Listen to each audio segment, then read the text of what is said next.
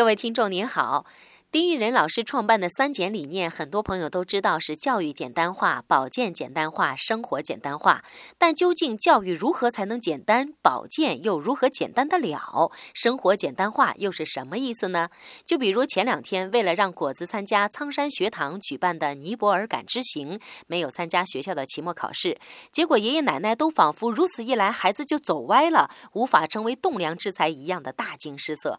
在这样的情形下，孩子如何脱离？离填鸭式的机械铸造，而在自然规律下健康成长呢？再说健康，其实修行和生活是两码事儿，分开对待的人非常多。修行的时候都知道疾病是如何出现的，如何找到原点，使身体启动自我修复系统；另一方面又妥协于现代医学的注射与抗生素疗法。在今天呢，请您回复“根本”两个字，根本给您看三点理念的详细内容。